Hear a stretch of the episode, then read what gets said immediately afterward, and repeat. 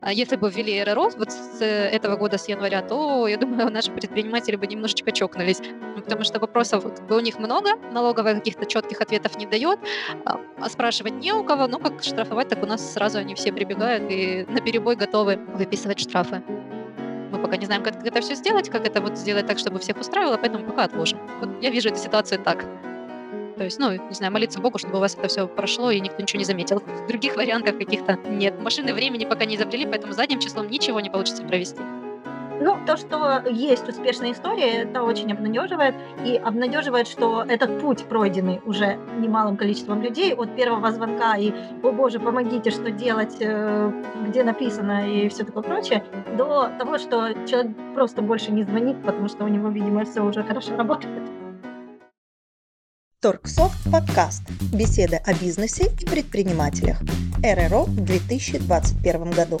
С вами специалисты по автоматизации Яна Рыбас, Анна Приходько, Анна Любимая и Наталья Корнецкая. Итак, всем привет! Сегодня у нас горяченькая тема. Называется она снова и снова о РРО. Почему мы снова возвращаемся к этой теме? Ну, у нас был уже достаточно подробный подкаст, там есть много интересной и полезной информации. А вот, э, он так и называется «Все об РРО». Но сегодня мы возвращаемся к этой теме в связи с тем, что РРО отложили у нас в этом году. Вот, и у нас на самом деле есть много чего интересного, о чем поговорить. В связи с тем, что его отложили, да, и первый мой вопрос, наверное, который ну, естественно, всех, в общем-то, волнует, насколько это логично, да, что отложили РРО, потому что э, применение РРО, да, для некоторых э, видов бизнеса, потому что, ну, как бы, если бы отменили совсем, было бы понятно, а так отложили просто не на, на ну, там, определенный срок, с одной стороны, дали возможность подготовиться, да, но с другой стороны, в принципе, все равно никуда от нас это РРО не делось. Вот. Ну, логично это или нет? Вот, Ань, как, как ты считаешь? Здравствуйте. Не знаю насчет логичности, такой вопрос э, сложный, особенно с нашим законодательством, там много чего нелогичного. Я думаю, отложили, в принципе, этот РРО еще на год, потому что они смогли прийти к какому-то компромиссу. Знаете, это как пошли просто на поводу у толпы. То есть толпа начала ликовать там и против, поэтому они не придумали ничего лучше, как просто, ну, как вы знаете, а, закрыть время на глаза на эту проблему, а вдруг там, я не знаю, наверное, рассчитывают, что предприниматели об этом обо всем забудут, и там в следующем году, может, там они под шумок все это там тихонечко пройдет и все. То есть, мне кажется, они рассчитывают на это, потому что никакого особого разговора, диалога там с предпринимателями, ну, там вроде как-то что-то собиралось, какую-то группу вроде как организовывали для общения и решения этого вопроса, но в итоге просто вот передвинули и все, как бы никакого выхода из этой ситуации они не нашли. Посмотрим, что там будет под конец года, как это все будет в итоге. Но такое, как по мне, решение.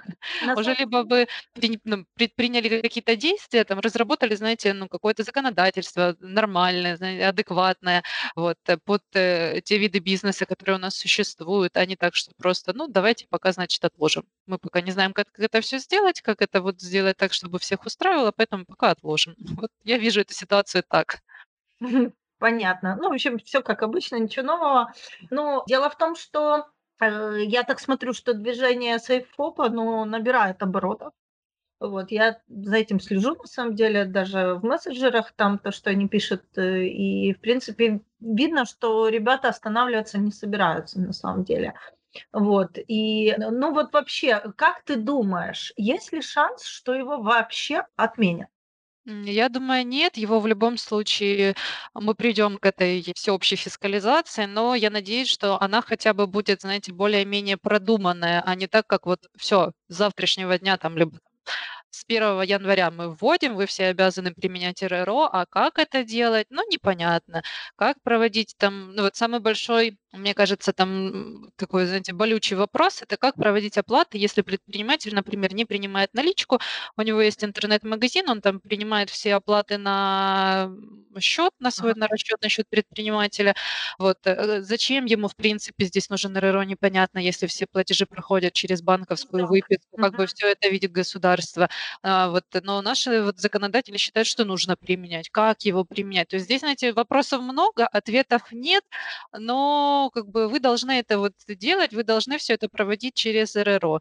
Э, как, когда, то есть, ну, вот у предпринимателей, которые, например, вот, да, занимаются интернет-торговлей, у них там куча вопросов. Если оплата пришла в выходной день, когда ее проводить?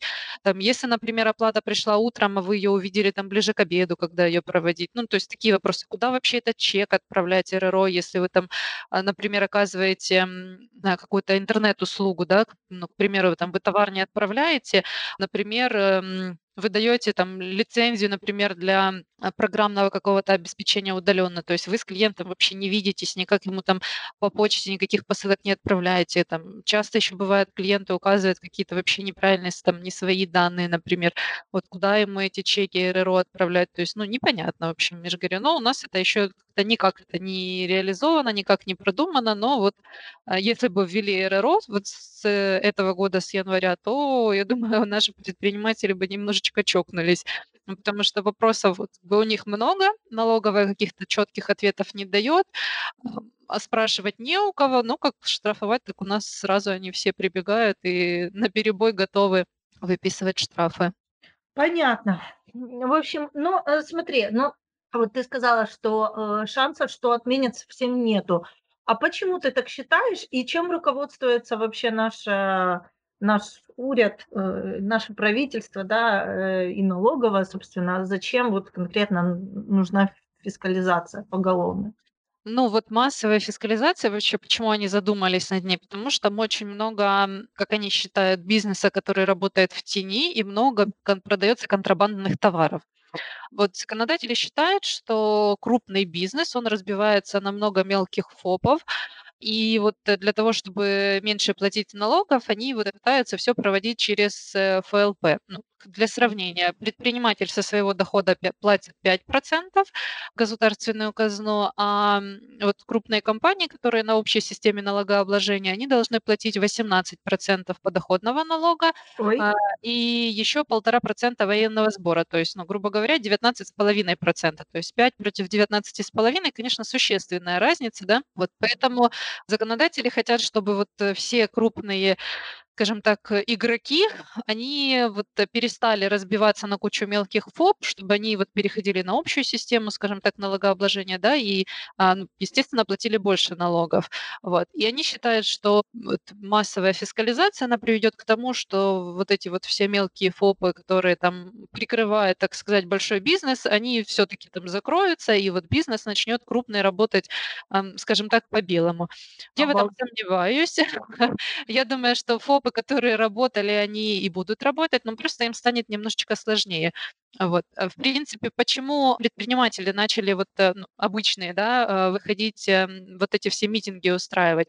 Как бы у них есть ряд претензий, можем с вами, в принципе, Мгм. их обсудить. В общем, предприниматели считают, что, а, ну как, эм, предприниматели, они э, в большинстве своем работают на упрощенной э, системе налогообложения. Это значит, что они платят э, меньше налогов, ну, как я уже сказала, они платят 5% от своего дохода. Потом у них упрощенный бухгалтерский и налоговый учет. Если начать применять РРО, то многие э, предприниматели, ну вот, э, честно говоря, они плохо в этом разбираются. То есть на данный момент, например, они могут там самостоятельно да, со- создать там декларацию налоговую, там ну, либо раз в год, либо раз в квартал ее подать, то есть ну, посчитать, сколько они там всего получили, да, грубо говоря, и сколько они там налогов заплатили. То есть ну, декларация составляется, в принципе, там, если один раз сесть разобраться, там ничего сложного нет. Вот, э, то для многих предпринимателей вот работа с РРО, она уже более сложная становится. То есть, ну, э, у многих там, например, нет каких-то знаний, то есть им нужно будет проходить какие-либо курсы какие-то, да, для работы с РРО, вот, э, ну, потому что у нас у государства, у нас нет каких-то там, знаете, онлайн-курсов, как работать с РРО, чтобы каждый предприниматель мог бесплатно ознакомиться с ними, понять, как работать, как проводить оплаты, как э, там кодировать, добавлять товары и так далее, как там правильно открывать смену, как закрывать, там ну, то есть у нас э, государство не создало такого, например, ну, такой обучающей вот видео какой-то платформы для предпринимателей. Поэтому многим предпринимателям придется дополнительно либо оплачивать какие-то курсы для того, чтобы разобраться с этим РРО, либо нанимать дополнительно бухгалтера. То есть, ну, как бы это уже лишние затраты. Но хоть э, законодатели говорят, что РРО там ничего сложного, а программно это вообще проще простого, там открыл на компьютере программку, все там попроводил, ничего сложного и так далее. Но на самом деле многим предпринимателям предпринимателям это будет достаточно сложно. Вот, например, вот в этом году хотели, чтобы те, кто продает эм, текстильные, да, там продукцию какую-то, вот, например, чтобы они фискализировались. Но это те же там ну, какие-то небольшие магазинчики, которые торгуют там постельным бельем, либо там нижним бельем, либо там, я не знаю, какими-то одеждой и так далее. То есть, ну, у них, э, в принципе, там за год может быть оборот, да, больше миллиона. То есть они уже будут обязаны там фискализироваться. Но чаще всего это там магазин, который там держит один какой-то предприниматель, он всю жизнь так торгует, записывает себе в тетрадочку все свои продажи. Ну, конечно, это неправильно, лучше бы это все автоматизировать и вести а, нормальный учет. Но тем не менее, как бы у нас э, люди вот э, работают так и там, например, он 10 лет, да, так работал, а теперь ему нужно еще, помимо того, чтобы там, например, автоматизировать свой магазин, разобраться с автоматизацией, потом ему еще нужно разобраться с РРО, нужно будет купить либо кассовый аппарат, либо установить вот программный РРО. То есть ну, для многих предпринимателей это ну, тяжело и затратно, поэтому вот они против этого еще возмущаются, что как бы то ли ты купил тетрадочку, там, я не знаю, на 96 листов, да, там сколько, не знаю, сейчас он там 50 гривен, то ли тебе нужно проводить автоматизацию полноценную для того, чтобы чтобы вот э, нормально у тебя был учет. Плюс тебе еще нужно нанимать э, а, бухгалтера, либо проходить какие-то курсы для того, чтобы правильно все это проводить через РРО. Вот. А у нас э, нельзя просто так это, какую-то продажу с бухты-барахты, знаете, провести. То есть для этого нужно будет, а, ну, я же говорю, опять-таки, открыть смену, закрыть смену, там, правильно проводить эти а, оплаты. Нужно, например, разобраться, как проводить там предоплаты, авансы, там, если продажа в кредит и так далее. То есть, ну, я повторюсь, что для многих предпринимателей это тяжело. Вот. И ну, государство не придумало еще никаких таких э, бесплатных программ, чтобы научить предпринимателей работать со всем этим. Еще один из э, вот э, мифов, скажем так, был, многие предприниматели начали возмущаться вот по поводу РРО, те, которые торгуют на рынке. Чаще всего это предприниматели на первой группе единого налога, но им пошли навстречу, вот, потому что у них, в принципе, нет наемных работников, они как бы работают сами на себя, у них годовой доход меньше 1 миллиона гривен, поэтому им а, разрешили вообще не применять РРО. То есть все, кто работает э, на едином налоге первой группы, их вообще освободили от РРО, независимо там, чем они торгуют, там, сколько они получают дохода, там, в какой форме наличной, безналичной и так далее. То есть если они на первой группе, то их вообще освободили от РРО. Ну, как бы это вот э, плюсом было. Насколько это справедливо? А, по отношению к тем, что кто на второй и третьей группе? Не знаю, знаете, справедливость это такой вопрос, эм, Ну, знаете, это смотря с чьей позиции рассуждать. Если с позиции предпринимателя на первой группе, то для них это справедливо. Там для предпринимателей на третьей, например, группе, они могут посчитать, что несправедливо. Но я думаю, в принципе, это нормально, это логично было, потому что предприниматели, которые торгуют, э, ну, которые на едином налоге, это те, которые которые могут торговать на рынке, оказ ну, продавать товары населению и оказывать услуги населению. То есть это, в принципе, все, кто на базарах торгуют, там, овощами, фруктами, а, я не знаю, там, чем они, всякие, всякой мелочи. То есть чаще всего у них э, небольшой объем годовой дохода, вот, а они э, не нанимают каких-то сотрудников, то есть обычно это вот сам предприниматель, он же ну, как бы и есть вот этот вот предприниматель на первой группе. Поэтому, в принципе, я думаю, правильно, что не стали их э, фискализировать, как бы, ну, это мое личное мнение. Вот то, что, конечно, вторую и третью обязали, это не очень, а вот первую, в принципе, нормально ты говоришь сейчас, извини, я просто хочу, я, я сейчас с точки зрения вселенской справедливости пытаюсь подойти к вопросу. Я пред, не предприниматель ни на первой, ни на третьей, ни, ни на какой. Вот. Но, значит, то, что небольшой, ну, мы представляем себе, да, этого предпринимателя, который торгует на рынке, да, у него небольшой действительно доход, он, скорее всего, сам все делает, там, ну, то есть мы видим этого человека, мы понимаем, да, ну, ему еще фискализироваться, да, не хватало, и все это проводить. То есть, а те, у кого там, ну, побольше, и доход, и объемы, как бы, в принципе, ну, как бы, скажу так, масштаб, да, торговли. Ну, типа, это логично. Но, смотри, существует же еще один момент. То есть и тот, и тот, независимо от количества там его заработка, может быть там честным или нечестным. То есть можно работать там честно и как бы все прозрачно делать, да, а можно, ну, да, пытаться подмутить, да, ну, там, там скрыть, там скрыть, там скрыть. То есть, в принципе, тут они абсолютно равны перед законом и перед проверками и так далее.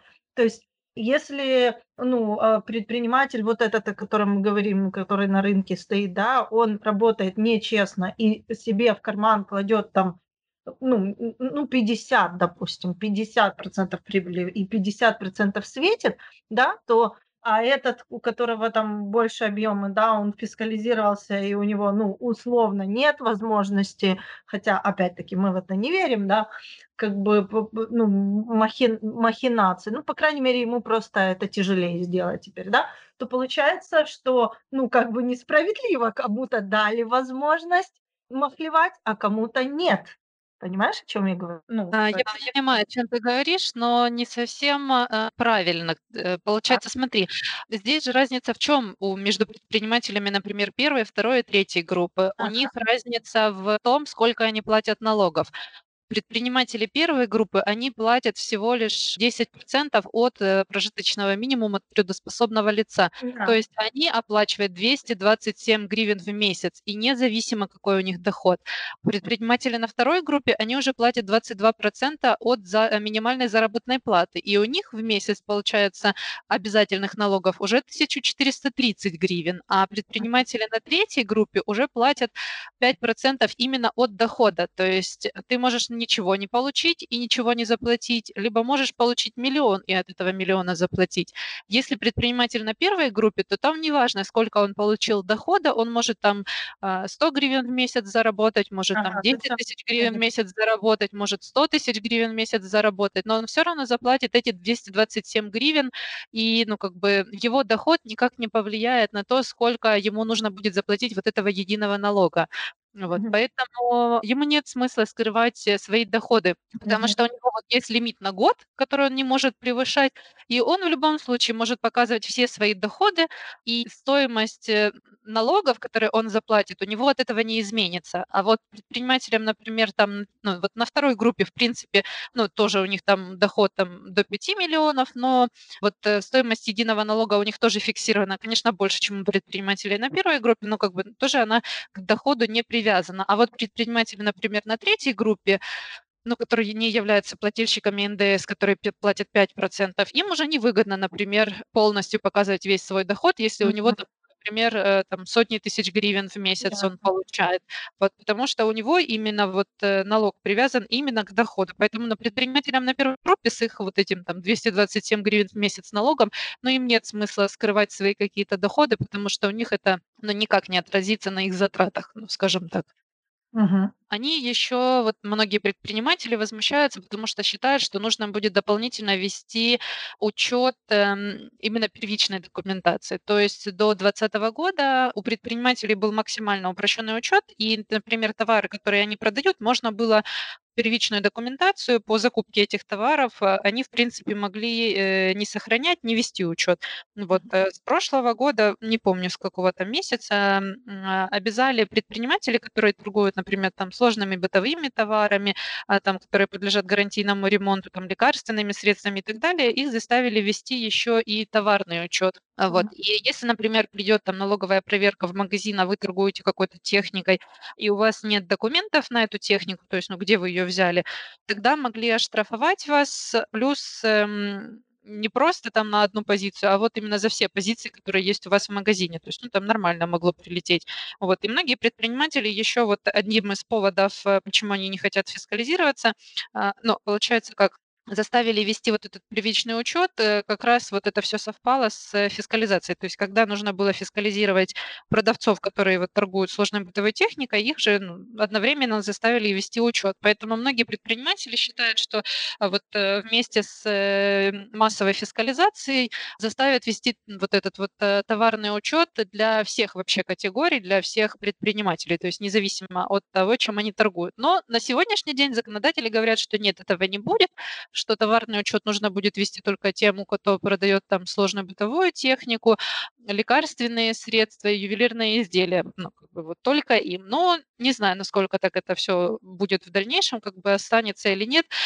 Возможно, они там в следующем году вместе с массовой фискализацией заставят и массово предпринимателей вести товарный учет. Тут я предугадать не могу, но вот э, предприниматели еще этого побаиваются. Потом, что еще у них там за претензии? Так, сейчас я вспомню.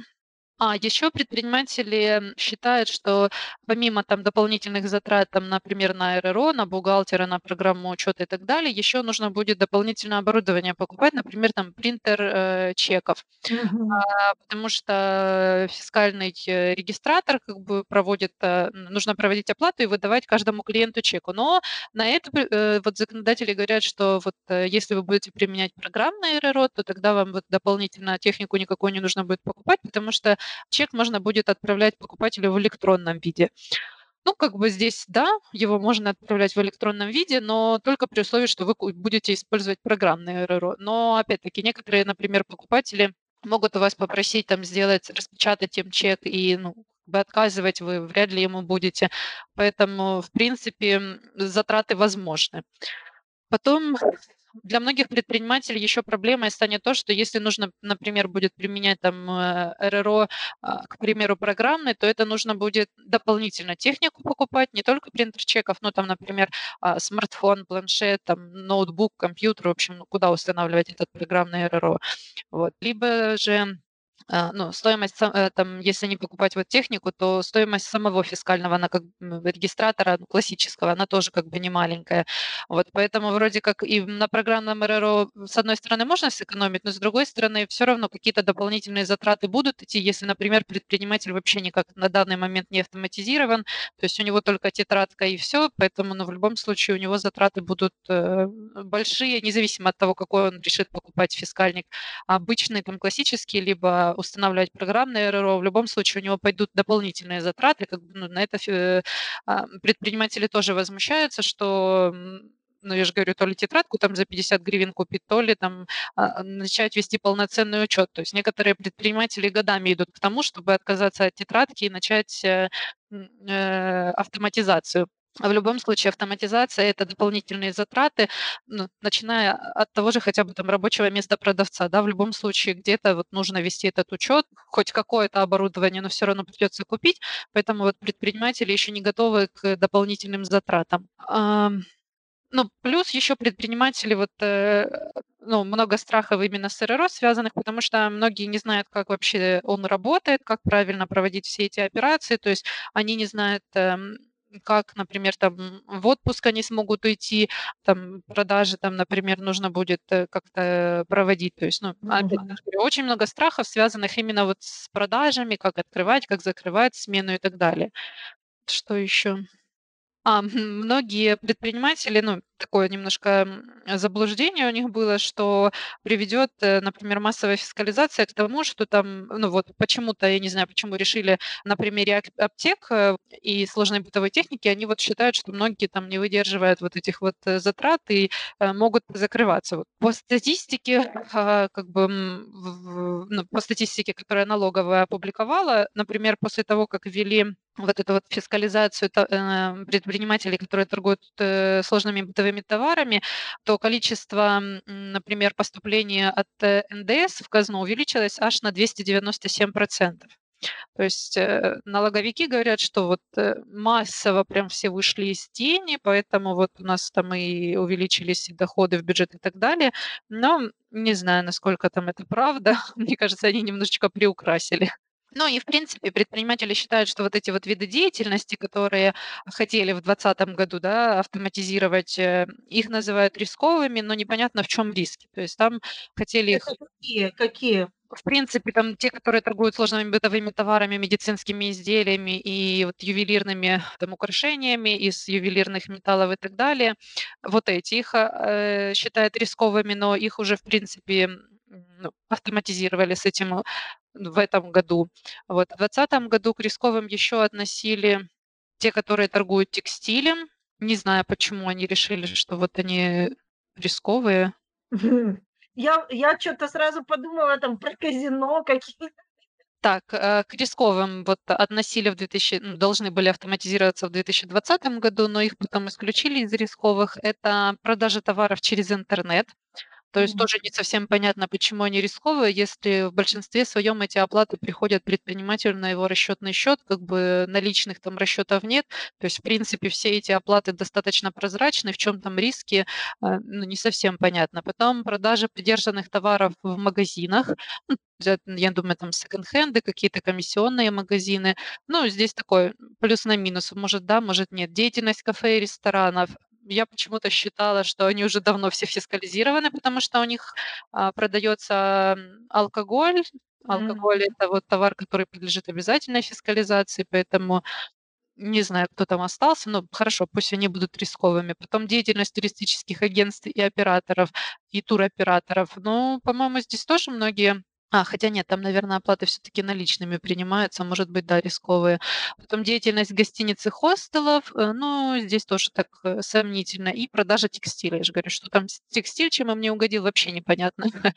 Вот. В 2021 году как бы так и остались рисковыми, и вот уже с января они должны были э, фискализироваться предприниматели, которые торгуют ну, сложными бытовыми товарами, подлежащие гарантийному ремонту. Ну, как бы они уже не первый год тянутся, я думаю, уже многие применяют РРО. Потом потом а, продажа лекарственных средств и медоборудования, оказание медицинских услуг, в общем, все, что связано с медициной, вот это вот э, все тоже должно через РРО проводиться. И продажа там ювелирных изделий, драгоценных металлов, изделий с драгоценными металлами и так далее. Вот их тоже обязали применять РРО.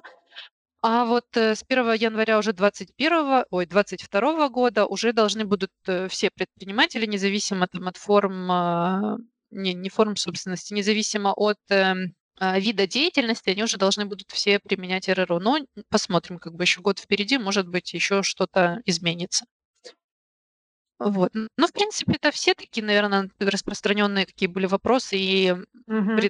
претензии у предпринимателей. Вот как бы. А, хорошо, спасибо большое. Смотри, ты пока говорила, у меня на самом деле 100-500 вопросов возникло. Я сейчас попробую их как-то систематизировать. И, наверное, Первое, что я спрошу, это, э, про бесплатный, э, программный РРО, который, ну, собственно, само, само правительство дает, да. Э, ну, в чем в чем проблема с ним работать и разобраться? И второй вопрос, опять-таки, о них же, да что, насколько я знаю, я даже его видела мельком, есть видео, которое объясняет, как работать э, с программным РРО бесплатным, да, но что-то, видимо, пошло не так. Что тогда? Я поняла. Смотрите, получается, вот этот вот программный РРО, который бесплатный от государства, его сделали, но он максимально примитивный. То есть эм, его вот с 1 там чего, августа или не помню уже, э, столько событий произошло, что у меня уже эти даты не откладываются в голове.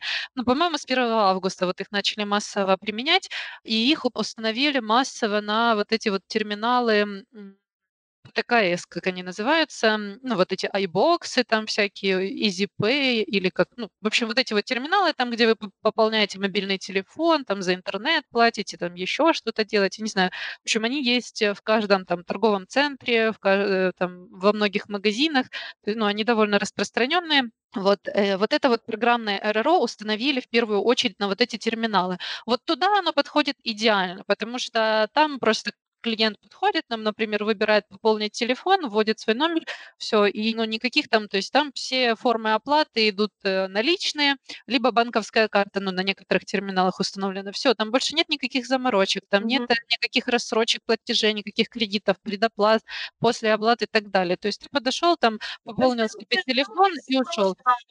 Да, 1 равно 2, правильно? да, да, да. То есть этот вот программный РРО подойдет, если у вас там, например, один магазин, вы продаете только там за наличку, у вас нет э, каких-то VIP-клиентов, каких-то должников, у вас нет там никаких рассрочек, ничего. То есть к вам приходит покупатель, покупает у вас, эм, ну, к примеру, там тот же, доп- допустим, там продуктовый магазин, да, у вас есть какая-то программа учета, например, Турксофт, а вот э, у вас, э, ну, вы уже там не первый день ведете учет, вы, в принципе, уже знаете, как это все идет, у вас уже есть наименование товаров, внесены в программу, да, у вас уже там для, если вы тор- торгуете алкоголем, у вас уже все коды УКТВ т- э, внесены в программу, то есть у вас уже налажен учет, вы просто продаете, к вам пришел покупатель, что-то там взял какой-то товар, оплатил наличкой, либо рассчитался карточкой, все, там у вас, ни- ну, я же говорю, никаких там ни должников, ничего, никаких сложных схем нет, вот, вы можете, в принципе, себе спокойно установить вот этот э, программное РРО, зарегистрировать его, да, там купить дополнительный модуль, э, чтобы он работал, например, вот с нашей программой,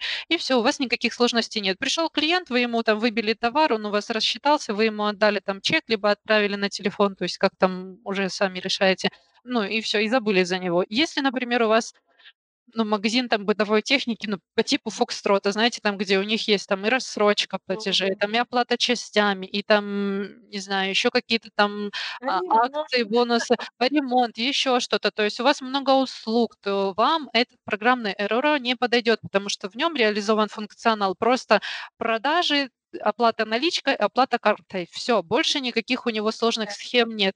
То есть, ну, он под какие-то ну, вот, э, замороченные, знаете, схемы торговли, там, где у вас есть, например, VIP-клиент, он там приходит, берет товар, потом по частям его оплачивает. То есть через этот РРО вы, извините, задолбитесь это все проводить и придумывать, как это сделать, чтобы это подходило под законодательство. Как бы, если, например, классический программный, э, классический РРО, вы можете обратиться в сервисный центр, вы можете рассказать, что вот я, например, э, у меня есть такая вот схема торговли, я продаю товар в кредит, я продаю товар там по оплате частями, я продаю товар там по предоплате, там, наложенным платежом отправляю и так далее. То есть они вам этот РРО, сервисный центр сразу запрограммирует под э, все ваши виды оплат, под ваши схемы и так далее. И вы уже сможете тогда продавать, ну, без проблем, у вас будет там чек, например, правильно формироваться то через обычный классический РРО, ну, не получится так сделать. И обратиться, ну, по сути, обычному предпринимателю некуда. Можно, конечно, позвонить на горячую линию налоговой. Вот честно, я к ним пару раз звонила, это какой-то дурдом. В общем, потому что там, ну, толком они ничего там, знаете, помочь вам не могут. То есть они к вам не подключатся удаленно, как-то ничего не сделают. То есть они максимум там могут что-то посоветовать, как это можно сделать, но опять-таки ни ответственности они на себя никакой не берут. То есть, ну, там просто сидят операторы, которые там отвечают на какие-то распространенные вопросы и все. Поэтому, ну, все-таки недоделано еще. Ну, есть, конечно, платные всякие э, функционалы, вот этих вот программных РРО, там, конечно, у них уже более там объемный перечень услуг, но если вот мы говорим именно о бесплатных от государства, то там, ну, только вот для самых-самых простых схем работы она подходит. Так, хорошо. Анечка, а во вообще кому и куда перенесли вот это вот применение РРО? Ну, это так, разъяснение для тех, кто не знает. Для всех отложили практически. То есть, смотрите, в этом году остались вот с 1 января должны были уже фискализироваться те, кто в 2020 году, например, превысил объем дохода 1 миллион гривен, то есть э, вы продаете за наличку, продали больше, чем на миллион гривен, у вас нет, э, ну, то есть у вас все оплаты идут за наличку, вот рассмотрим вариант. В 2020 году вы превысили вот миллион гривен, вы с 2021 года, уже вот с 1 января вы уже должны были принима- э, применять РРО.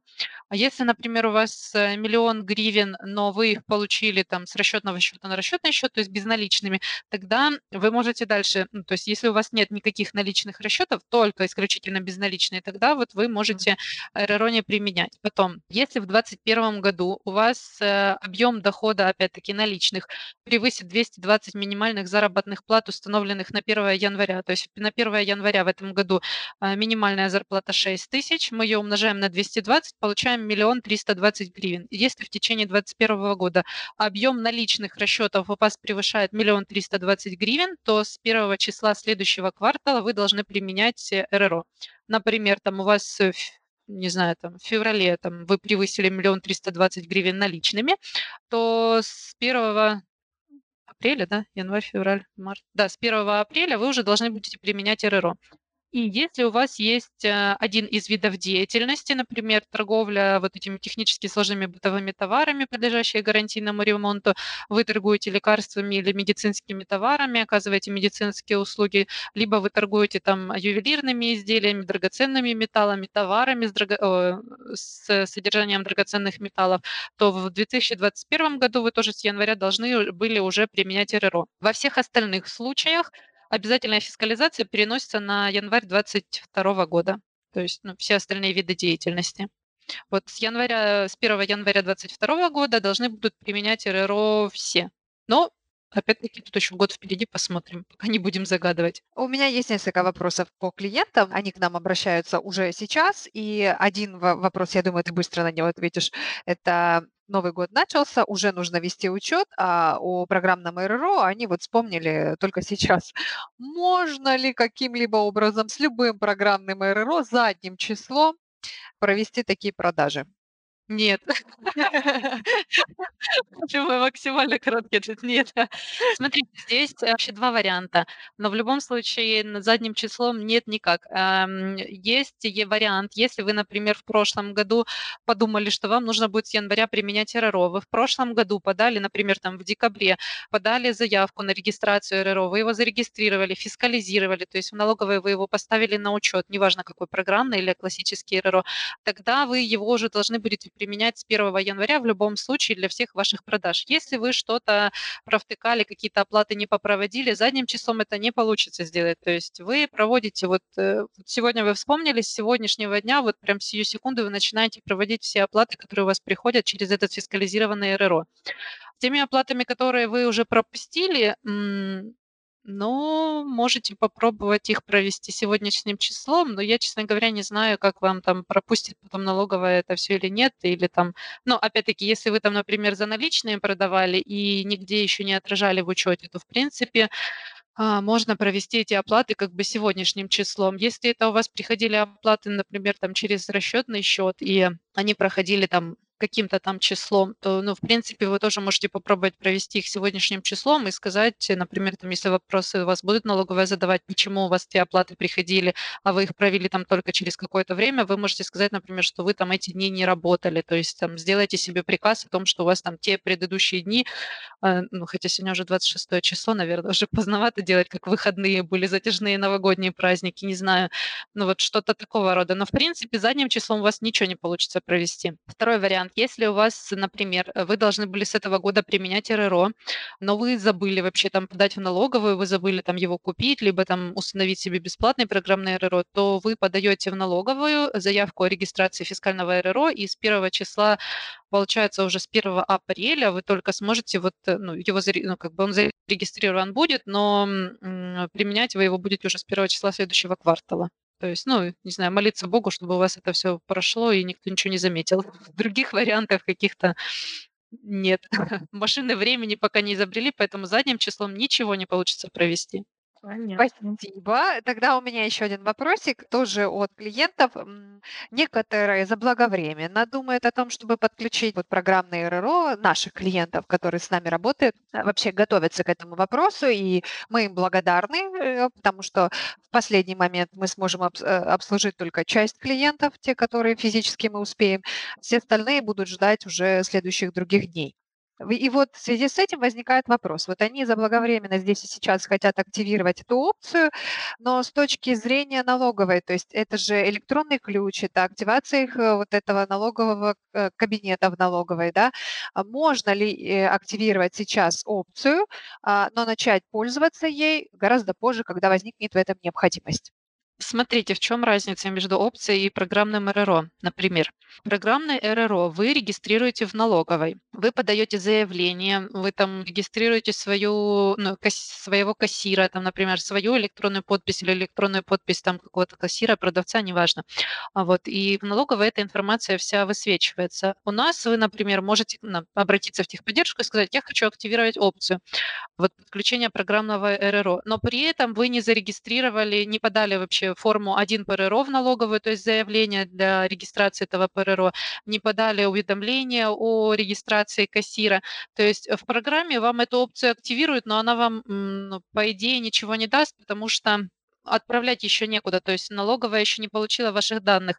И вот, в принципе, сама активация, она может э, не пройти, э, ну, как, даже никак не пройти, а но получается, это, в принципе, смотря как вы ее активируете. То есть если вы обратитесь в техподдержку, они просто включат, что у вас эта опция активна, но вы ее не будете настраивать и оплат никаких проводить, тогда, в принципе, можно. Если вы хотите уже все настроить, но просто ждать там какого-то момента, то вот сама настройка у вас не получится, но полноценно не получится настроить, потому что вы еще не зарегистрированы в налоговой. Вот так. Если вы уже, например, зарегистрировались в налоговой и обращаетесь после этого к нам в компанию, чтобы активировать эту опцию, тогда вы уже будете вводить вот этот вот свой электронный ключ и так далее, ну, проходить полноценную процедуру настройки. Тогда вам уже после этого нужно будет э, ну и оплаты проводить, поскольку у вас уже будет активирован, скажем так, этот программный РРО. Да, я хотела дополнить. Вот Яна напугала, что мы не, не успеем всех обслужить. Аня тут же сказала, что заранее настраивать нельзя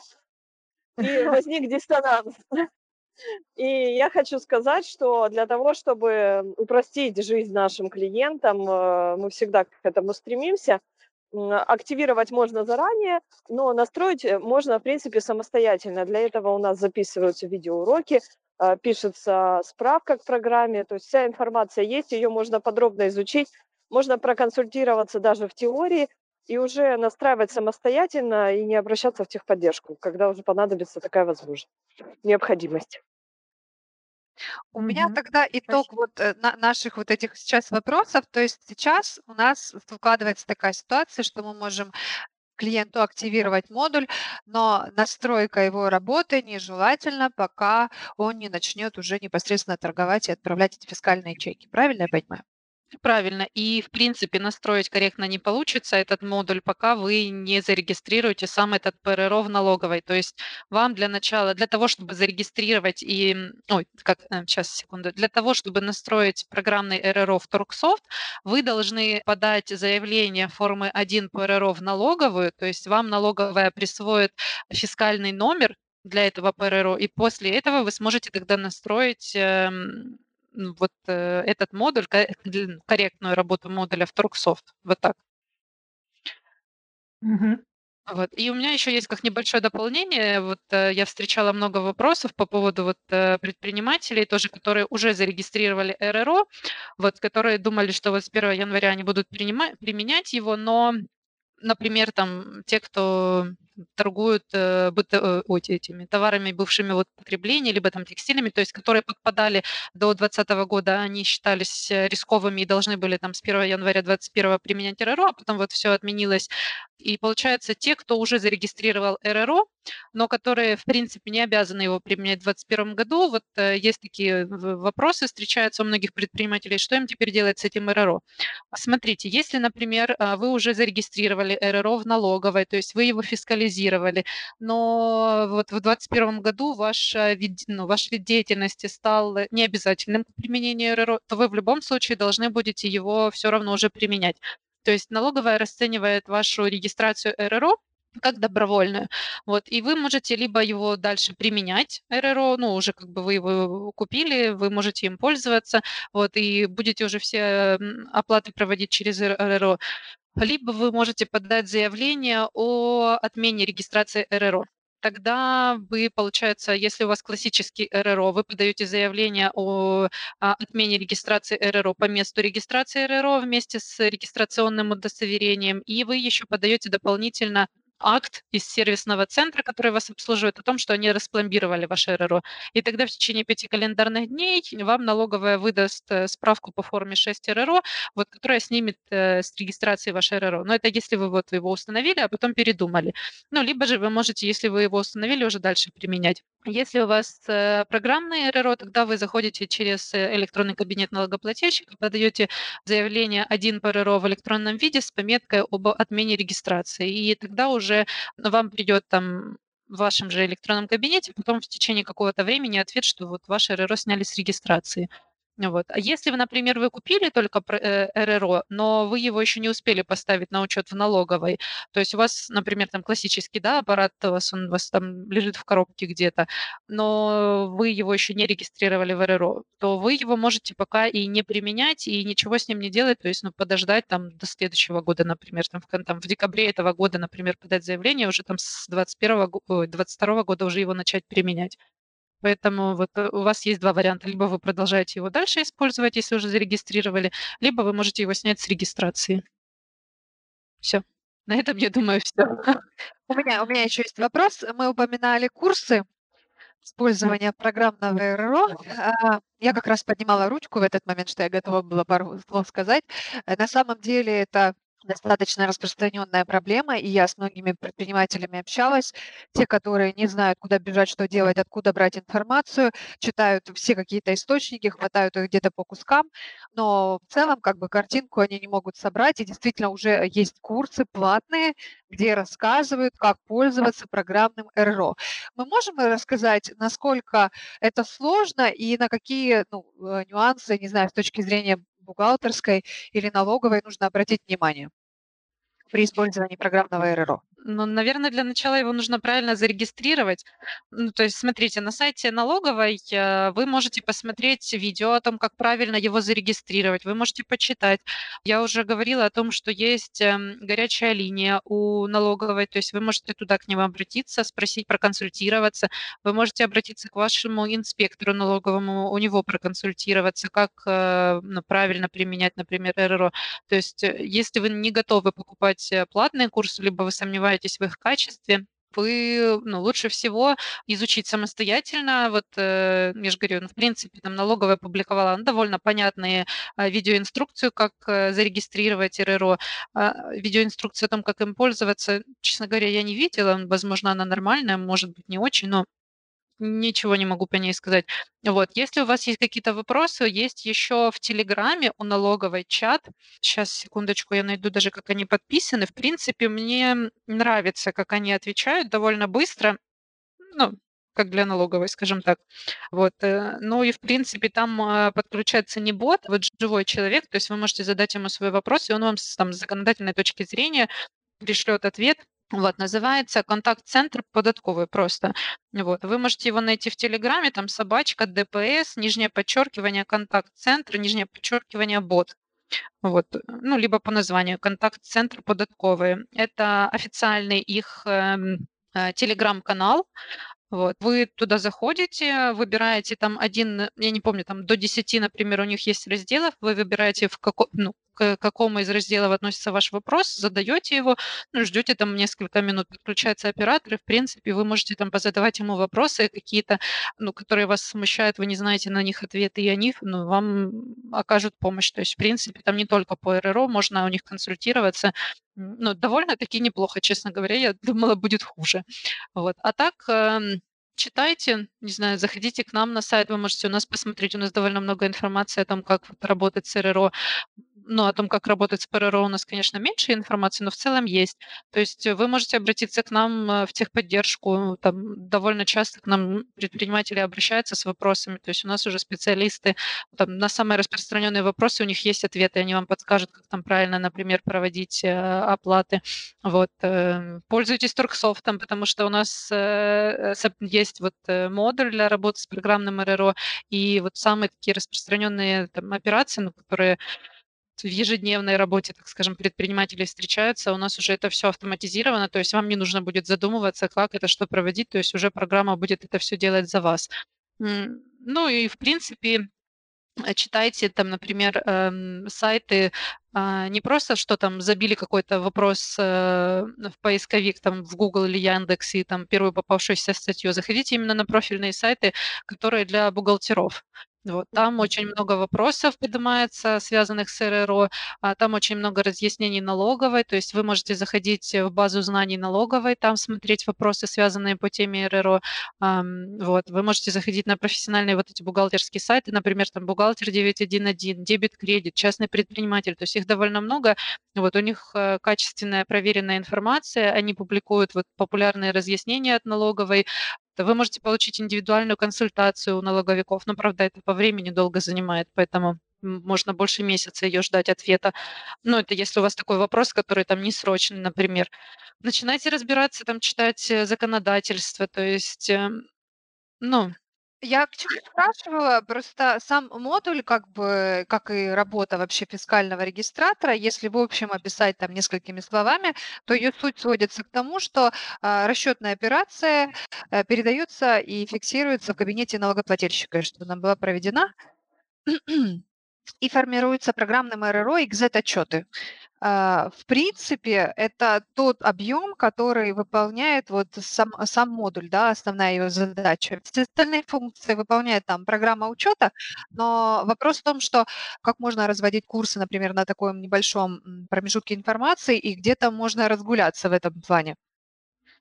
А, ну, если мы говорим о курсах, то они там, ну вот из того, что я последний, например, видела, у них из серии там 10 видеолекций, из которых э, как работать с РРО, по факту там одна, максимум две. То есть они рассказывают о том, какой выбрать РРО, для каких видов деятельности нужно применять. То есть ну, там довольно много воды, поэтому, ну, если вам у вас есть лишние деньги, и вы прям ну совсем э, новичок и совсем не понимаете ничего в э, там, ну, как в торговле, скажем так, а, да, ни разу не работали с программным РРО, тогда, ну, можете попробовать там, и не хотите сами, например, тратить время, да, разбираться, вы можете купить эти курсы там, где вам вот прям максимально всю информацию, которая у них есть, они вам расскажут. Я же говорю, но чаще всего там очень много воды. То есть из того, что я смотрела, ну, я бы, например, не стала покупать э, ну, вот ни один из курсов, который вот сейчас есть на рынке, потому что, я же говорю, ну, очень много у них эм, лишней информации, которая, ну, в принципе, она и не нужна обычному предпринимателю. Да, ну, в принципе, даже и бухгалтеру она не нужна. Поэтому лучше все-таки разбираться самостоятельно. Ну, я бы вам посоветовала. Угу. Хорошо. Ну вот Аня сказала про, э, про э, начало вообще фискализации, ну, работы с РРО, и это мне напомнило то, что мы не раз уже говорили о начале э, вообще автоматизации, да, и страхах наших предпринимателей, которые только-только делали первые шаги и тоже боялись много было страхов, связанных там с тем, что что-то не получится, будет что-то непонятно там и так далее и тому подобное. Вот есть ли у тебя какие-то вот такие примеры, просто, не знаю, истории, возможно, каких-то вот людей, которые прошли этот путь от страха, да, тому, что вообще неизведанно и неизвестно, к тому, что ух ты, а это так просто оказалось. Вот, чтобы, ну, наших предпринимателей поддержать и дать понять, что все не так страшно и сложно, как кажется. Но если мы говорим от а, момента узнавания об этом программном РРУ до момента покупки мотивации, то такие истории, естественно, есть, потому что очень много, большой поток был клиентов, которые звонили в панике и просто спрашивали, есть ли у нас работа предусмотрена с программным РРО, с вообще любым РРО. Вот, и, честно говоря, э, мало кто знал, обладал хоть какими-то основами, да, э, работы с этим РРО э, и вообще пониманием, как это вообще все будет происходить, потому что даже не могли задавать вопросы какие-то, просто спрашивали, есть ли или нет, и что, что оно делает, там, расскажите что-нибудь. И мы рассказывали эту информацию, ну, в принципе, особенности работы модуля, они достаточно простые, то есть все действия выполняет программа, и на последнем этапе при реализации она отправляет эту э, расчетную операцию, фиксирует налоговой. В принципе, те, кто работали с кассовыми аппаратами, э, аналогию они там сразу видят, потому что все действия одинаковые, mm-hmm. за исключением того, что в кассовом аппарате там у них своя база, и она не ведет никакого учета, но основная ее задача – это вот регистрировать расчетную операцию. Вот модуль программного РРО со своей основной задачей, он справляется и выполняет. Никаких там других отклонений в одну сторону и в другую он не выполняет. Единственное, что для наших предпринимателей важно, если у них там, э, допустим, два предпринимателя, и они хотят один чек, чтобы в одном чеке половина реализации была зарегистрирована, половина нет.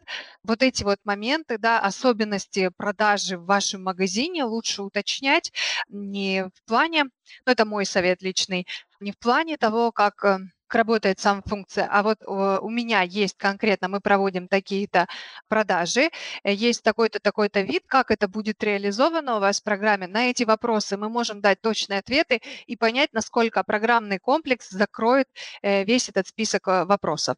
И, конечно же, когда уже люди подходили к этому перечню, мы уже задавали наводящие вопросы, они уже там вздыхали, слава богу, я там более-менее понимаю, мы сбрасывали статьи, благо дела Анечка у нас нас огромное количество статей на тему программного РРО и вообще фискализации написала, поэтому нас благодарили клиенты за то, что так много информации, даже слушали наши подкасты. Вот, в результате приобретали опцию, я надеюсь, что сейчас успешно ее используют. Я не уверена, что они активировали ее, но покупок было достаточно большое количество, и уже к концу, к моменту, когда уже готовы были приобретать э, эту опцию, они уже понимали, о чем будет идти речь, как она будет работать. Ага. О жизни после фискализации я не знаю. Потому что, да, нам э, как бы эту информацию не сообщать, никто не отзванивается, не говорит. Но с учетом того, что обращений э, с минусами не было, Значит, опция успешно работает в бизнесе клиента. Здесь э, нужно сказать, дорогие предприниматели, если вы слушаете этот подкаст, пожалуйста, прямо сейчас напишите какой-нибудь отзыв. Не для нас, а для других, чтобы они понимали, что все не так страшно, как кажется, и что все возможно, потому что некоторые в панике.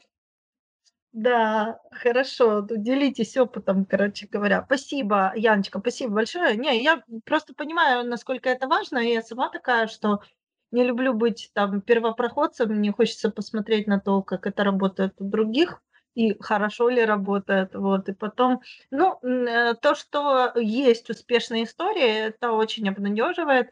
И а, обнадеживает, что этот путь пройденный уже немалым количеством людей от первого звонка и «О боже, помогите, что делать, э, где написано» и все такое прочее, до того, что человек просто больше не звонит, потому что у него, видимо, все уже хорошо работает.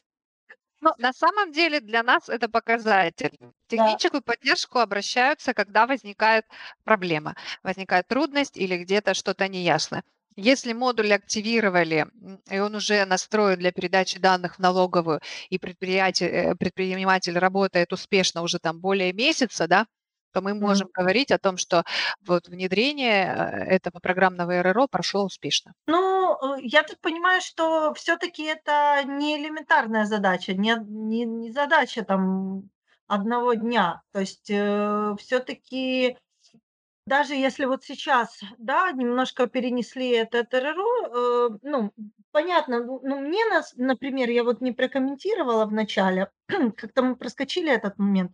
Мне, например, понятно, а, почему, эм, ну, вышли на митинг люди, э, просто наложилось на локдаун, на самом деле. То есть сама по себе там фискализация может не так плохо, может даже удобно, да, если все правильно будет работать, опять-таки, о чем мы проговорили, да, с точки зрения законодательства и удобства и так далее, продумано. Возможно, это даже удобно и, ну, хорошо, если ты там не хочешь махлевать, ну, условно говоря, а, а хочешь нормально работать. Но, все таки это наложилось на локдаун, на все эти нервы в связи с тем, как работать, э, на все эти новые нормы, которые нужно было где-то изучать, понимать, чтобы тебя там не, не пришли, не штрафанули. Опять-таки падение продаж во многих видах бизнеса, опять-таки вот этот уже нами сказанный гостиничный бизнес, да, когда его там определили зоной риска, да, а, ну, мы понимаем, что большинство вообще а, бизнесов, связанных с путешествиями и гостиницами, да, за последний год они просто позакрывались, потому что они нерентабельные стали, да. О каком там, о какой фискализации может идти, идти речь, если люди вообще не работают? да. То есть, э, конечно, с этой точки зрения, наверное, логично, что отложили и, как говорится, ну, психанули, да, и ну, дали просто возможность отдышаться, принять эту новую реальность, научиться работать хотя бы с тем, что есть. Вот, но все-таки, о чем сейчас моя мысль такая длинная, что фискализация, она ж никуда не делась, и вот это вот наша способность, не знаю, а, даже не способность, а привычка, привычка все делать в последнюю минуту, вот она вот и играет с нами злую шутку, потому что в последнюю минуту в данном случае не получится. Правильно я понимаю? То есть это все-таки какое-то время, которое нужно на подготовку, на, ну, как бы на, на настройку, да, и лучше это начинать там условно сейчас, чтобы потом через год опять не было мучительно больно. Ну, это вот мой вывод, который я сделала. Не знаю, подтвердите мне его, не подтвердите. Или это Давайте все-таки... я тогда скажу. Да. А, Мы вот э, в этом подкасте сконцентрировались так на РРО, на Да. программном РРО, но упускаем, ну, фискализация, все, но упускаем то, что информация, которая отправляется в налоговую, она должна быть введена куда-то, Да. прежде чем она будет отправлена. И стоит заранее позаботиться о вводе этой информации. Вот в частности, Турксофт э, – это программа учета.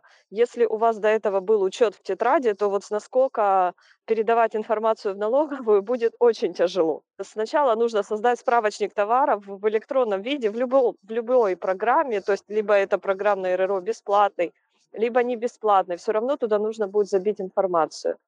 Заранее это можно сделать, не знаю, как вот этих программных, которые ПР, ПРРО, а, скорее всего, они же должны быть зарегистрированы, чтобы туда что-то вводить.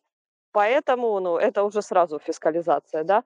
А вот в Турксофт э, можно, э, можно скачать, поставить э, бесплатно месяц пользоваться, тестировать вообще бизнес-процессы, которые у вас происходят, справочник товара создавать. Первый месяц э, бесплатно демо-версия, дальше там хотите покупайте, хотите нет. И потом уже, когда понадобится фискализация, э, то включается модуль программного РРО, и, и данные уже будут после настройки передаваться, те, которые были в программе. То есть э, переход на фискализацию будет э, недлительным при условии, что база данных уже ведется. Некоторым, некоторым ну, время на заполнение базы данных требуется длительное, потому что перед заполнением базы данных нужно провести инвентаризацию, структурировать у себя вообще в голове даже свой магазин, разделить на группы, ну, там, по видам товара. Автоматизация – это структура, это учет. э, И когда мы думаем, что в тетрадке у нас учет, э, поставив э, любую, любую программу, мы видим, что это немножко не так, потому что ни одна тетрадка не заменит автоматических средств расчета и учета. Поэтому я призываю всех, даже если вы не планируете сейчас и думаете, что фискализация не коснется, попробуйте даже ради интереса вот поставить программу, проверить, э, посмотреть, возможно, видеоуроки, даже не ставить, посмотреть видеоуроки. Вы откроете для себя много нового. Вот честно.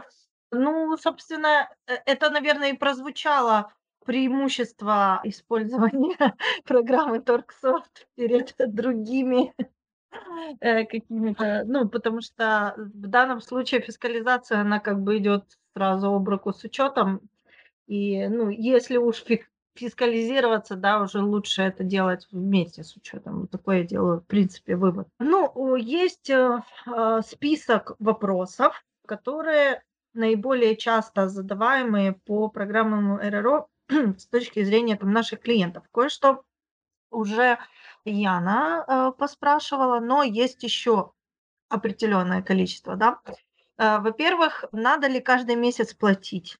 Ой, это, кстати, очень распространенное. Нет, с нашим программным РРО сам модуль приобретается один раз и остается в бессрочном пользовании. Никаких там дополнительных платежей за использование программного продукта нет.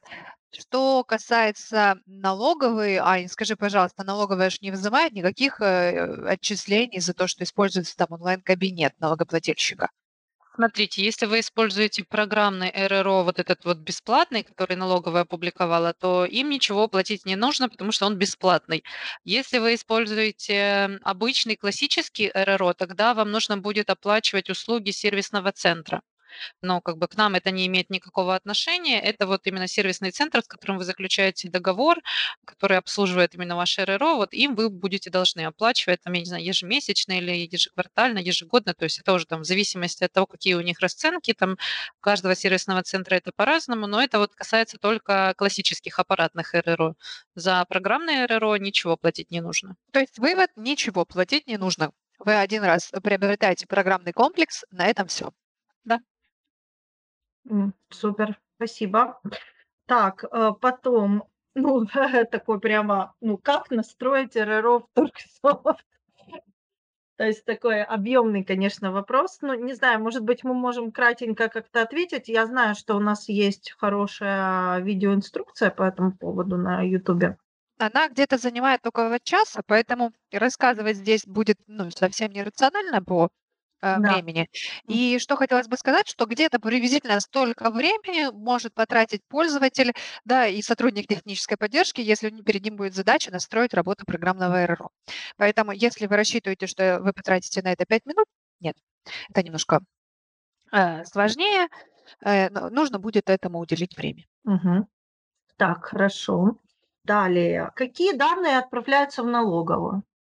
Данные о продажах, то есть все, что вы проводите через РРО, все идет на сервер налоговой. А что там должно быть указано в, Можно я скажу? Ага. Можно.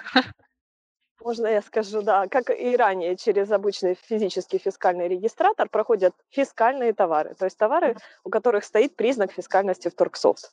Если у вас все фискальные товары, то это все продажи пойдут э, через э, ну, налоговую. Если у вас только определенные виды товара указаны фискальными, то продажа такого товара будет проведена через программный или физический РРО, а, плюс а, продажи, которые прошли через расчетный счет, идут автоматически на фискальный регистратор. Вот эта э, информация, знаете, красной нитью, которая у меня уи, уи, уи, опасность. Ну, я думаю, что Нет, мы просто многих, э, ну, а, положа руку на сердце, многие просто пугаются вот этого, что все пойдет на фискальный регистратор. А, да, Ремарочка, нет, не все.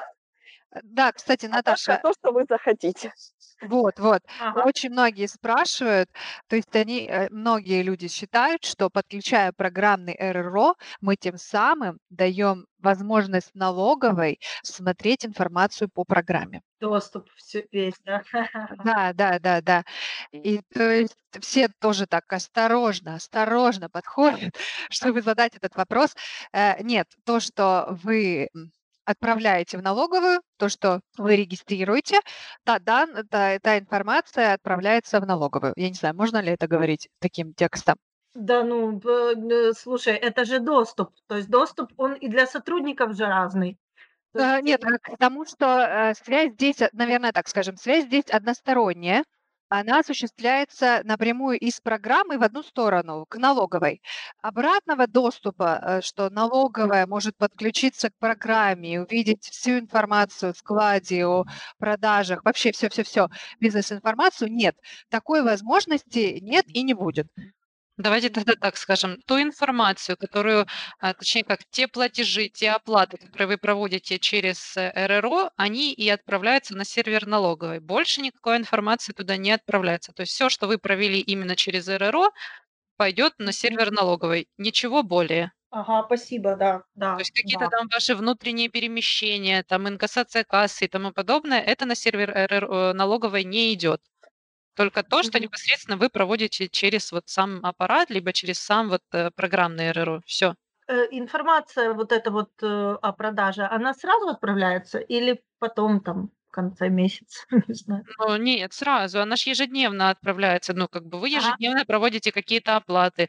На чеках печатается дата, время, там, вплоть до секунды. Вот э, вы там, например, в Мгм. 12.58 что-то продали, в 12.58 оно сразу отправилось на сервер в налоговой. Но это если у вас работает э, ваше РРО в режиме онлайн. Если он оффлайн, значит нет интернета, тогда эта вся информация передается скопом, когда у вас появляется доступ к интернету. Ну, вот так. Кстати, там были какие-то вопросы э, по поводу интернета у нас, Торгсофт. Я не знаю, может быть, я сейчас неправильно буду что-то формулировать, но там типа, если нет интернета какое-то время, там какое-то время не сохраняются эти данные или что. Э, Давайте прокомментируем вот этот вот момент. Давайте я прокомментирую. Да. А У программного РРО есть возможность работать как онлайн, так и оффлайн. Время работы оффлайн, оно ограничено, если я не ошибаюсь, за день или за месяц. Там есть определенные ограничения. Ага. Чеки, которые формируются оффлайн, они имеют пометку о том, что они будут, ну, что они сформированы оффлайн и не переданы. При появлении подключения вся информация будет отправлена в налоговую. А, клево. Да, спасибо. Так, хорошо. А Что такое Z-отчет? Это когда вы закрываете ваш рабочий день, например, там вы отработали с 9 до 6, в 6 часов вы закрываете смену и формируете Z-отчет. Ну, это как итого, грубо говоря, за день. Мгм. Да, да. Мгм. Это ж ежедневный, правильно? В дни, когда вы работаете. То есть, если вы, например, э, в субботу, воскресенье выходные, значит, вы ничего не продаете, вы смену в начале, ну, как- короче, Z-отчет формируется только в том случае, если вы открывали смену. Если вы утром смену открыли, вечером ее закрываете, то вечером формируете Z-отчет. Если вы выходные, например, в субботу, воскресенье, как я говорила, вы смену не открывали, продаж не проводили, вы Z-отчет не формируете. Круто. Вот здесь я поняла, что без программы учета это вообще... То есть целый день отправляешь, отправляешь отчеты о продажах, а потом тебе еще надо сделать отчет. Блин. Да, круто. Ладно, хорошо. И еще один вопросик. э, Это Канечки. Если программный РРО выводит ошибку, что вообще делать в этом случае? Если программный РРО и вообще программа выводит ошибку, нужно обязательно проинструктировать э, продавцов, то есть тот, кто непосредственно совершает реализацию, что сразу же сообщать, не игнорировать ошибки, не нажимать, не закрывать, то есть сразу сообщить руководству и связаться с техподдержкой Торгсофт. То есть мы общими усилиями будем э, изучать, в общем, причины этой ошибки, смотреть, исправлять. Вообще, в чем преимущество техподдержки Торгсофт, что мы выступаем как аккумулятор проблем разных клиентов, и, ну, то есть, если к нам уже раз обратились с этой проблемой, то у следующего человека решение этой проблемы займет намного больше времени. Ой, намного меньше времени. Оговорочка. Да, по Фрейду. Да, то есть ни в коем случае не закрывать ошибки. Это, кстати, очень распространенная проблема, когда что-то страшное выскакивает, сразу ткнуть в кнопку ок, закрыть и все, и не видеть больше этого. Вот так делать не нужно, особенно если э, разговор идет о налоговой, о фискальных каких-то вещах. То есть вот это вот игнорирование проблемы может э, привести к более серьезным проблемам. О, спасибо, классный совет. Ну, хотя, опять-таки, здесь, я так понимаю, выручает все-таки программа учета, потому что можно э, в ней можно докопаться там по поводу отмененных каких-то м, этих э, действий, там, ну, по крайней мере, восстановить картину. Да, можно. В программе ведется протокол действий пользователя, который содержит информацию о всех действиях, о всех окнах появляющихся. И там, если программ, проблема давно игнорировалась, и все говорят, мы не видели, ничего такого не было, какой месяц? Месяц не было этой ошибки. То, в общем, протокол действий пользователя сдаст с потрохами того, кто видел и закрывал. То есть видно не просто, что было показано клиенту и пользователю, но и его реакция на это сообщение. То есть он нажал «да», «нет», «продолжить». Это все отражено в этом протоколе действий пользователя. Ну, тут вопрос в другом, что тут никто виноват найти, а в том, что в случае чего пострадают предприниматели, возможно, там на большую сумму штрафов, поэтому а, Аня вообще очень, очень главную мысль сказала, что действительно об этом нужно сразу сообщать, никогда не игнорировать. мгм. Ну, смотрите, вот э, мы тут много чего проговорили, уже почти полтора часа на самом деле общаемся, э, и, и- и информации еще можно много говорить, э, но я бы хотела все-таки подытожить кое-какие моменты. Вот мы начали с того, что, ну, вообще, от чего все, вся эта, весь этот сырбор с, э, с ФОПами и РРО, да, почему? Самая главная, собственно, причина – э, вернее, их две, да. Первое- это несоответствие, ну, законодательству и того, что, ну, как все устроено, ну, там, ну, как бы тому, что должны люди сделать, да, как они должны продавать. То есть получается, что многое не ясно, многое не настроено, и типа давайте делайте, и ну как никто не помогает и никто не разъясняет, а только штрафуют, да. И вот это вот самый большой камень преткновения. Второй камень преткновения– это банальная нехватка времени и информации э, самого предпринимателя, как бы, чтобы в этом разобраться самостоятельно и наладить эффективные ну, эффективную работу с э, фискальником. И как бы на самом деле то, что я услышала сегодня, автоматизация бизнеса, она э, ответ на все, как говорится, предпринимательские молитвы с той точки зрения, что, во-первых, есть э, четкая структура а, программы, которая, ну, как, как говорится, содержит все в порядке, то есть упорядоченные действия, которые, собственно, ну, приводят к упорядоченным продажам. Не надо ничего нигде искать. Плюс э, поддержка, ну, тоже техподдержки вообще специалистов наших э, в том, как это все настраивать, если есть ошибки, как их исправлять и так далее. То есть нету вот это вот истерики, скажем, назовем это так по поводу того, что будет и, ну, как бы, как обойтись без этих штрафов.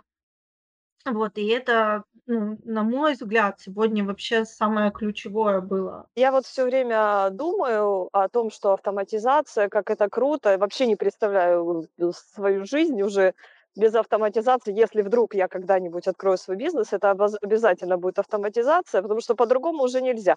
Для тех, кто представляют себе прекрасно жизнь без этого и думают, тетрадка, все окей, я все учитываю. А представьте, что из вашего телефона пропал э, телефонный справочник, и вам каждый раз перед набором номера нужно открывать тетрадку и искать и вводить вручную. Вот мы привыкли к телефонным справочникам в телефона, когда нажал кнопку и позвонил. Э, точно так же и продажа товара в магазине. То ли ты ищешь, листаешь и вручную вводишь, то ли ты вот одним действием осуществляешь продажу. Это тоже по поводу автоматизации. У меня есть такая, знаете, наглядная история. У меня знакомая работает э, в магазине. Ну, там небольшой магазинчик, там продается э, в основном белье, там такое вот там пижамы, халаты, ну, в общем, магазин текстиля, скажем так. Вот. Этих магазинов по городу у одной вот женщины-предпринимательницы, у нее их, ну, по-моему, пять. Вот. И моя вот знакомая работает в одном из этих магазинов. как бы я иногда к ней захожу, я каждый раз думаю, господи, почему вот эта женщина, которая держит эти магазины, она до сих пор не автоматизировалась. Честно, я бы половину продавцов после вот уволила, потому что я знаю, как они работают. Вот у нее нет программы автоматизации, у нее нет, э, ну, там, например, видеонаблюдения в магазинах. То есть она, знаете, доверяет своим продавцам, но вот как называется, честное слово. То есть продавцы там, например, если магазин работает там с 9 до 6, к примеру, то продавцы могут прийти в 12 часов, уйти в 4 часа, могут там вообще не прийти, либо там прийти, ну, в общем, когда им самим угодно. Ну, никакого контроля за этими продавцами нет, то есть э, никакого учета рабочего времени все вот продажи тоже идут в тетрадку. Если там что-то, например, ты приходишь, тебе что-то понравилось, ты хочешь это померить, это начинается вот сейчас я здесь посмотрю в зале, пойду на складе, пока пошусь там посмотрю, я не знаю, есть этот размер или нет, вроде как есть, но я не уверена. На полчаса растягивается просто выяснение наличия размера. Сейчас я позвоню еще в другие магазины, знаете, это полчаса ты стоишь, просто слушаешь, как она обзванивает других продавцов там из других магазинов, узнает, ли, если у них этот там размер, либо там другой э, цвет и так далее далее. Но это все время такая какая-то не знаю, канитель, по-другому ее не назовешь. Я каждый раз, когда смотрю, мне прям, знаете, больно смотреть на все это. Я просто думаю, ну, автоматизация по сравнению, знаете, вот э, с теми как убытками, которые приносят ей, грубо говоря, вот ее отсутствие, знаете, там отсутствие продавцов на рабочем месте, а, там задержки в обслуживании покупателей, потому что выясняется, есть размер или нет. И вот э, сравнить со стоимостью автоматизации, сколько это будет вот единоразово стоить, но это просто, я не знаю, это копейка, это капля в море. То есть так ты один раз заплатил, все, ты уже знаешь, когда у тебя продавцы приходят, потому что они, они например, обязаны прийти зарегистрировать свой приход, обязаны перед уходом зарегистрировать свой уход, они обязаны следить следить там за наличием э, размеров, то есть вы всегда знаете, какие у вас размеры в каком магазине есть, там можно заказать, например, переброску, а не заставлять покупателя ждать там по полчаса, пока продавец обзвонит все свои там соседние другие магазины, узнает, есть это все или нет. Поэтому, ну, как бы это ваш вопрос даже имиджа. Ну, и когда ты заходишь в такой магазин, знаете, и видите вот эту исписанную тетрадку, у которой уже обложка оторвалась от старости, все такое, там, э, то ручку не могут найти, чтобы записать, просто там что-то записали непонятно, знаете, там что-то записала, какую-то продажу не записала, где-то цену поменяла, сделала меньше, либо где-то цену сделала больше. Но это такое, знаете, ну, как, как на базаре ты у бабушки что-то покупаешь. Ну, вот у меня такое впечатление складывается. Как бы, поэтому лучше один раз заплатить, но вот уже быть уверенным в том, что у вас не будет больше никаких там дополнительных затрат, не будет убытков. Ну и даже вот э, вы в сравнении увидите, что ваши доходы, в принципе, после автоматизации вырастут, потому что ну, продавцы как минимум уже не смогут мухлевать в каких-то, знаете, там элементарных вопросах. Спасибо большое. Я думаю, что мы можем потихонечку заканчивать наш подкаст на сегодня. Я хочу обратить ваше внимание, все, кто нас слушает сейчас, что есть еще один подробный подкаст про РРО. У нас так и называется все про РРО. Можно его послушать. У нас, как уже сказано, да, есть очень много статей на сайте. Вот, э, всегда у нас можно спросить, мы всегда отвечаем практически мгновенно в мессенджерах, по телефону мгновенно отвечаем. Вот, всегда можно нам задать какие-то дополнительные вопросы. Если вы на Ютубе. Слушаете сейчас этот подкаст, прямо в Ютубе можно написать. Вот, если что-то осталось вам ну, непонятно или есть какие-то еще дополнительные, у вас возникают какие-то трудности, пожалуйста, обращайтесь, звоните, пишите, мы всегда готовы помочь и проконсультировать, насколько мы можем и э, знаем да, о чем-то имеем какую-то информацию. Спасибо вам огромное сегодня за ваши мысли. Я думаю, они будут полезны тем, кто нас слушает. И, ну, успешных продаж. Желаем всем, чтобы у вас порядок в бизнесе был. И придет успех обязательно. А мы поможем. Спасибо большое. Поскольку у нас основная тема подкаста была РРО, ПРРО, как такой маленький итог. Автоматизация – это учет и порядок. А когда у вас уже учет и порядок есть, то вот этот шаг к фискализации, он будет простым, легким и быстрым. И не таким страшным. Круто, спасибо большое. Вот как бы все полтора часа, по сути дела, в одной фразе.